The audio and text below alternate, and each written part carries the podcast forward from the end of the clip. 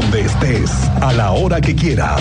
Esto es lo más importante en el podcast de Así sucede expreso del 101.1 FM Estéreo Cristal.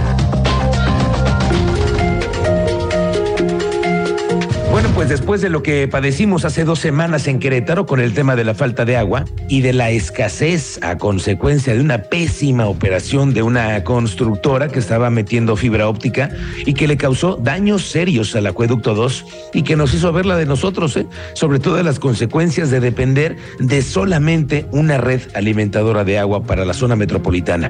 Bueno, a todos nos quedó muy claro que el acueducto 2 es una gran herramienta que ayuda a evitar la escasez, pero que con el crecimiento que se tiene en Querétaro se requiere de un acueducto 3 que ya está en proceso. Pero hoy el gobernador Mauricio Curi dijo que la empresa que causó el daño a finales de diciembre será castigada como le toca. Tú sabes más de esto, Andrea Martínez. Muy buenas tardes, bienvenida.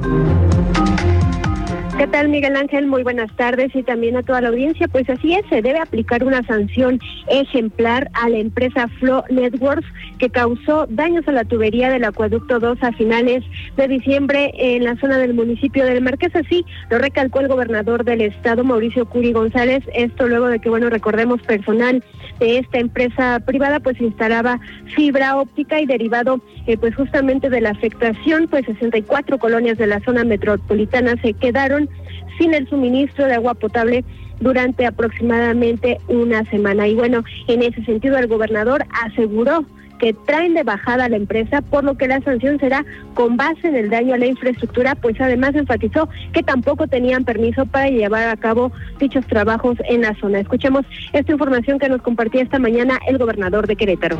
Van, las dos partes. Primero que tiene que haber un castigo ejemplar porque no, lo hicieron de una parte donde no tenían permiso, lo hicieron con mucha imprudencia.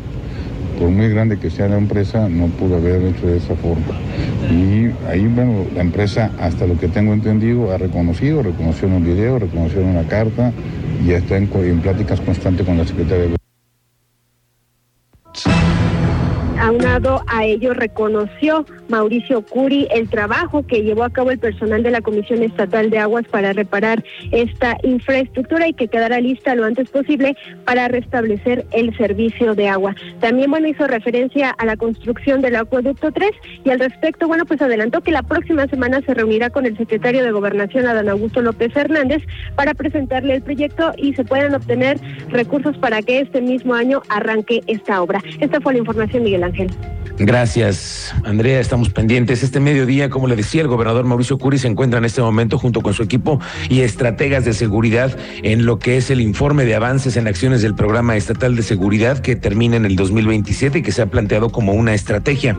Hace unos minutos, el secretario de Seguridad Ciudadana, Giovanni Elías Pérez, dio a conocer una parte de la estrategia que hasta ahora se ha desarrollado en un informe al que acudían empresarios, todos los alcaldes de los 18 municipios y, por cierto, 24 minutos tarde llegó Clara Luz Flores Carrales.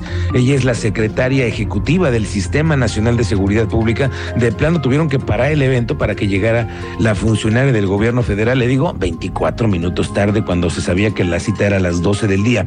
Hace un momento esto fue lo que dijo el secretario al hablar de cómo se ha estado haciendo la ejecución de los trabajos de la policía. Derivado de la operación por objetivos planificados, del 21 de mayo al 31 de diciembre de 2022, la Policía Queretana ha logrado los siguientes resultados.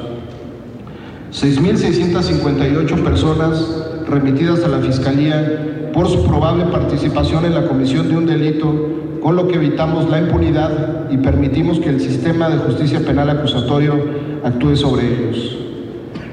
33.631 personas remitidas a los juzgados cívicos por la Comisión de Faltas Administrativas, mismas que fueron sancionadas conforme al modelo de justicia cívica que opera en el Estado para evitar que sus incivilidades escalen hasta convertirse en delitos. 1.732 vehículos con reporte de robo vigente fueron recuperados y devueltos a sus legítimos propietarios gracias a la proactividad operativa y al aprovechamiento de las herramientas tecnológicas.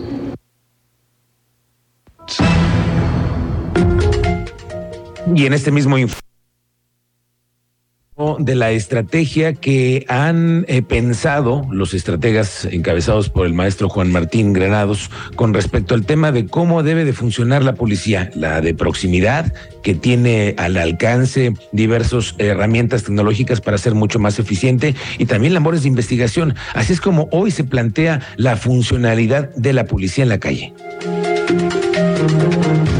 En el primer caso, el policía primer respondiente actúa como agente de justicia penal, realizando las actuaciones correspondientes en los términos que mandata el Código Nacional de Procedimientos Penales, mientras que en el caso de la justicia cívica, el policía primer respondiente actúa como agente de legalidad, aplicando los reglamentos cívicos las incivilidades y remitiendo ante los jueces cívicos a los infractores para que califiquen la conducta e impongan la sanción correspondiente.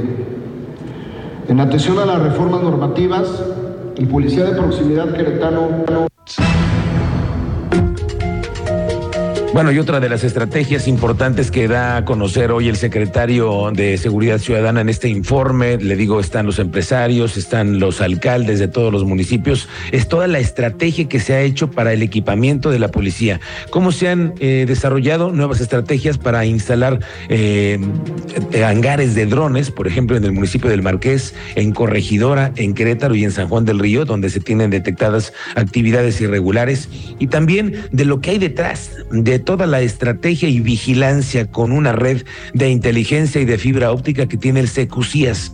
Habló de qué es lo que existe y de cómo ha sido además catalogado a nivel internacional como un centro de mando que cumple con las características que el gobierno quiere.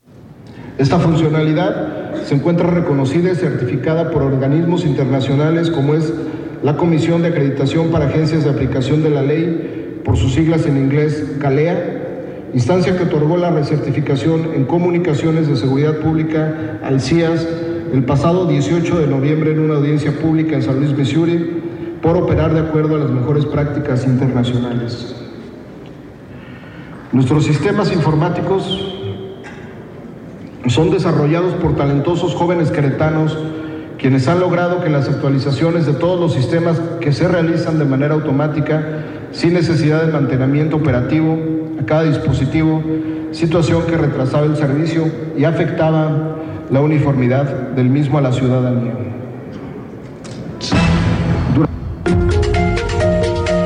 Bueno, vamos al tema de las obras, porque hoy, otra vez, se sintió nuevamente el tráfico y tráfico pesado. Vamos, la vocera de la obra de Paseo 5 de febrero informó que se han trabajado en el 50% de los pilotes que se requieren para la colocación de la infraestructura. Vamos, todos estos puentes nuevos que se están ejecutando y que van a ser eh, parte de la obra a partir de unos meses más. Bueno, en la vocería dice que la obra contempla 90 kilómetros de pilotes que equivalen a 90 canchas de fútbol nada más para echarle cuentas.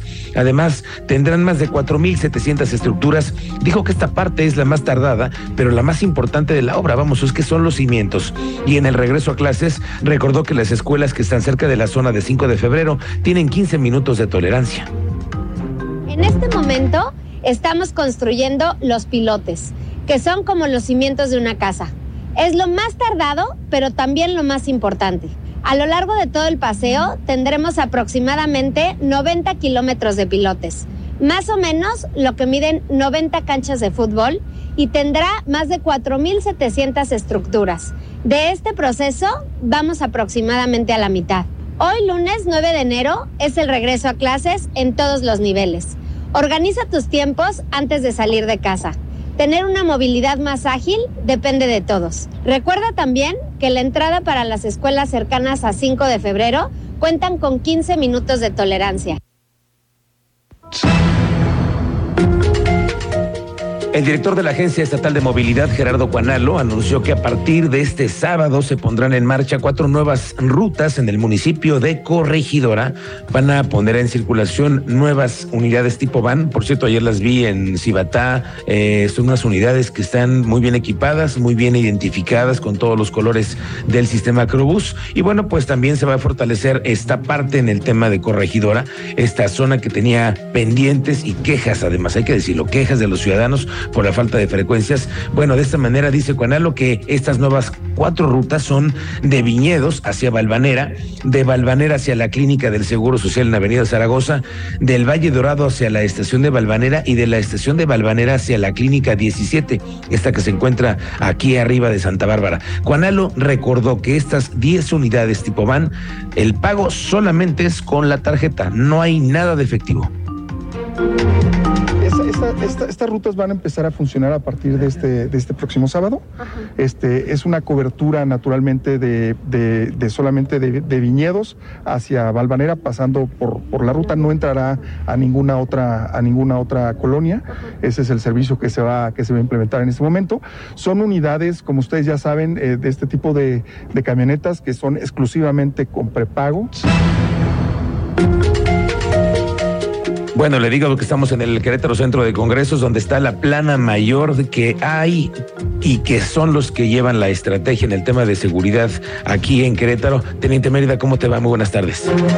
Muy buena tarde, Miguel Ángel. Muy buena tarde a nuestra audiencia. En efecto, hay reuniones de seguridad tanto aquí en Querétaro como en Michoacán, donde la secretaria de Gobierno del Estado de Querétaro, Lupita Murguía, acudió en representación del gobernador. Eh, de esto les daremos detalles porque está en proceso y acá en Querétaro eh, se ha confirmado durante esta temporada de Simbrina que dos escuelas fueron objeto de robo durante esta temporada, así lo informó Raúl Torralde, el coordinador de la UCEBEC, y de esto les tendremos detalles más adelante.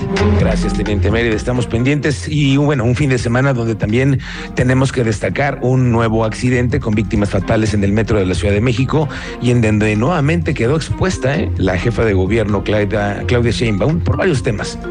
Primero, porque es el tercer accidente fatal en este gobierno con el metro. Y porque ya se ha sabido de los recortes al presupuesto, al servicio de mantenimiento del metro.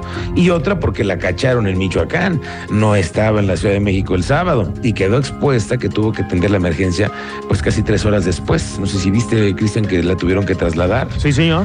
En helicóptero. Y pues ahí pidieron el favorcito para que la señora no llegara tarde, pero una más que tiene con el metro.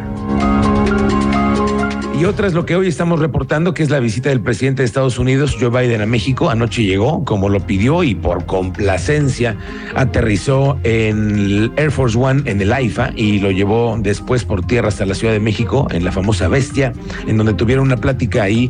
El presidente López Obrador y el presidente Joe Biden se fueron en la Bestia hasta la Ciudad de México, obviamente con unos traductores. Hoy por la tarde son las reuniones privadas y la cena en Palacio Nacional. Por cierto que el Air Force One se encuentra en el aeropuerto de Querétaro por una estrategia y por capacidad.